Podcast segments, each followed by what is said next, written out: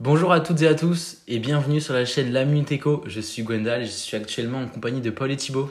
Bonjour à tous. Bonjour. Alors, nous sommes euh, tous les trois passionnés de finance depuis maintenant quelques temps. Euh, donc, on a décidé de créer notre page Instagram La Minute Eco.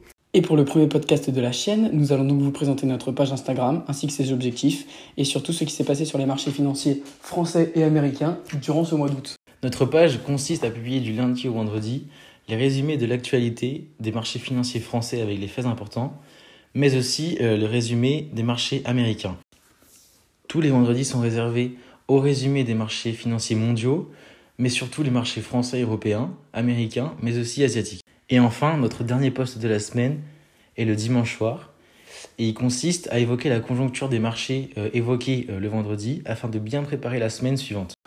Alors, euh, notre objectif de départ était de relayer les informations à raison d'une fois par jour pour les actualités quotidiennes et le week-end pour les grands points de la semaine. Donc euh, cette démarche a permis à grand nombre de personnes d'accéder rapidement aux informations qui les intéressaient par rapport au, au marché boursier. Le projet est donc de créer une chaîne de podcast où nous discuterons de l'actualité à raison d'une fois par mois. L'objectif est de répondre aux besoins qui sont de s'informer rapidement, mais sans nécessairement être devant son écran. Au-delà de la page Instagram, nous avions réfléchi à un autre projet complémentaire. C'est donc pour cela que Thibaut, Paul et moi, on se retrouvera à chaque fin de mois pour discuter de toutes les évolutions des marchés financiers euh, dans le monde euh, durant ce mois-ci. Il est maintenant temps d'attaquer le vif du sujet et on va tous les trois euh, discuter de ce qui s'est passé durant ce mois d'août qui a été très mouvementé et très intéressant pour les marchés financiers. Et bien maintenant, je vais laisser Thibaut nous parler un petit peu de ce qui s'est passé sur le marché américain durant ce mois d'août.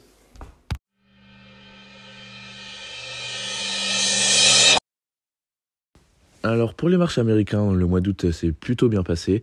Euh, pour reprendre les principaux indices, le S&P 500 est passé de 4406,86 points à l'ouverture du 2 août et à la fermeture du 31 août, le S&P 500 était à 4522,68 points, soit une augmentation de 2,62% sur le mois.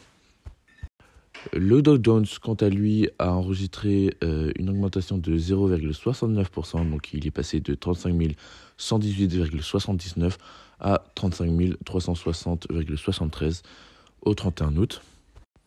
Enfin, le Nasdaq est passé de 14 758,60 à 15 259,24, soit une augmentation de 3,39%. Le marché américain était plutôt intéressant pendant le mois avec notamment une allocution très attendue du président de la Fed, Jerome Powell, qui était prévue le 17 août.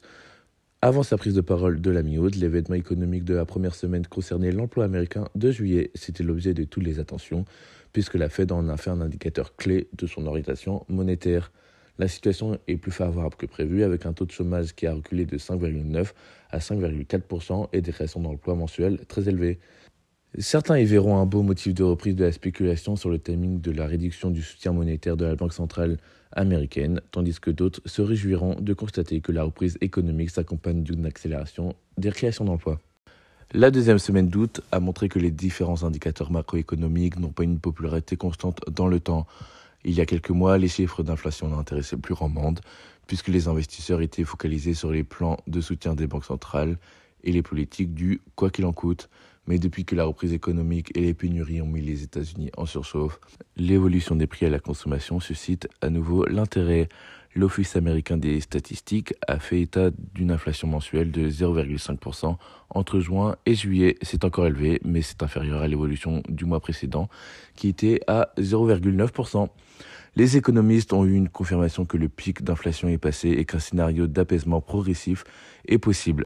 La crainte euh, d'une intervention musclée de la Fed pour calmer l'emballement s'est ainsi atténuée pour le grand plaisir des marchés actions qui ont poursuivi leur avancée. Malgré l'actualité de la Banque centrale, les indices ont paradoxalement moins souffert qu'en Europe lors de la troisième semaine d'août. Le bilan hebdomadaire reste négatif, même si les records signés en séance sont toujours très très proches. Les investisseurs ont privilégié la santé et la technologie aux dépens des secteurs plus cycliques signe que leur aversion au risque est montée d'un cran.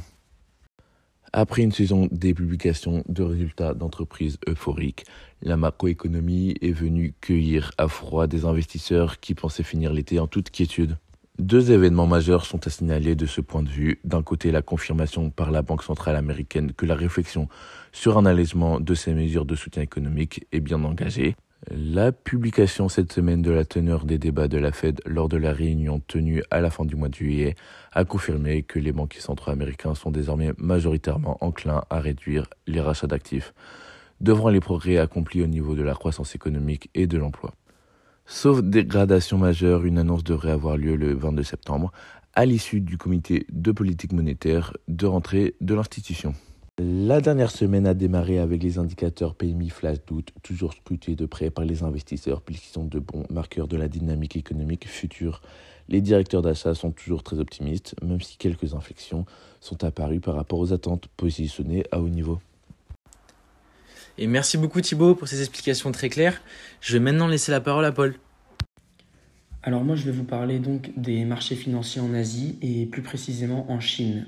Donc la situation est en revanche très problématique là-bas. Le gouvernement poursuit sa campagne de recadrage du secteur privé. Ce sont donc des entreprises de soutien scolaire qui en font les frais. Ils ont donc dû se transformer en entité, en entité à but non lucratif. Euh, leur cours de bourse s'est effondré en quelques heures de plus de 90%, laissant donc s'évaporer plus de 100 milliards d'euros de capitalisation boursière. Pour les investisseurs étrangers, donc largement investis sur ces entreprises, c'était le coup de trop, car depuis plusieurs mois, le gouvernement chinois n'a eu cesse d'attaquer ses champions nationaux du secteur privé, tels que Alibaba, Tencent ou Meituan. Et collectivement, ce sont donc des centaines de milliards de capitalisation boursière qui ont disparu. Les investisseurs internationaux commencent donc à comprendre que le président Xi Jinping veut réellement rompre avec la politique de libéralisation de son pays. Cette politique, initiée de base par l'ancien secrétaire général du Parti communiste Deng Xiaoping dans les années 80, a en effet l'inconvénient d'engendrer malheureusement un trop grand nombre d'inégalités et de permettre une critique historique des fondations du Parti communiste chinois. Xi Jinping, qui a été marqué par la chute de l'URSS, veut donc éviter le même sort à son pays et cherche donc à reprendre en main l'économie de son pays en s'appuyant sur son aile gauche et à développer un modèle capitaliste chinois dirigé par l'État.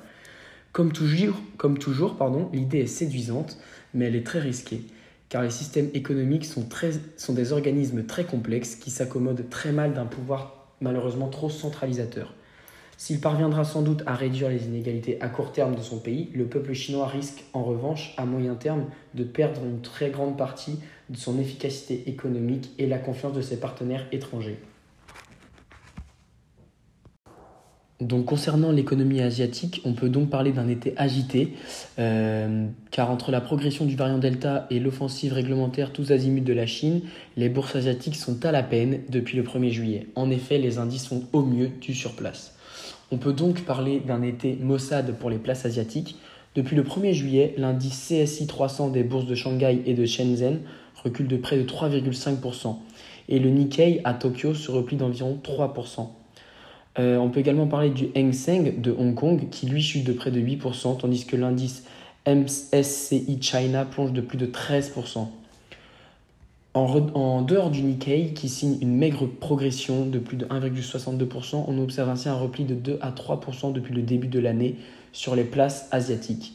Le MSCI China dégringole même de près de 14%, un contraste saisissant avec la, la progression des places américaines et européennes. On peut donc parler de Wall Street, le Dow Jones, le Nasdaq et le S&P 500 qui volent de record en record et avancent de 15 à 18% depuis janvier. En Europe, l'Eurostox 50 prend 18% et le DAX à Francfort 15%. Le 440, lui, creuse l'écart avec un gain de 23%.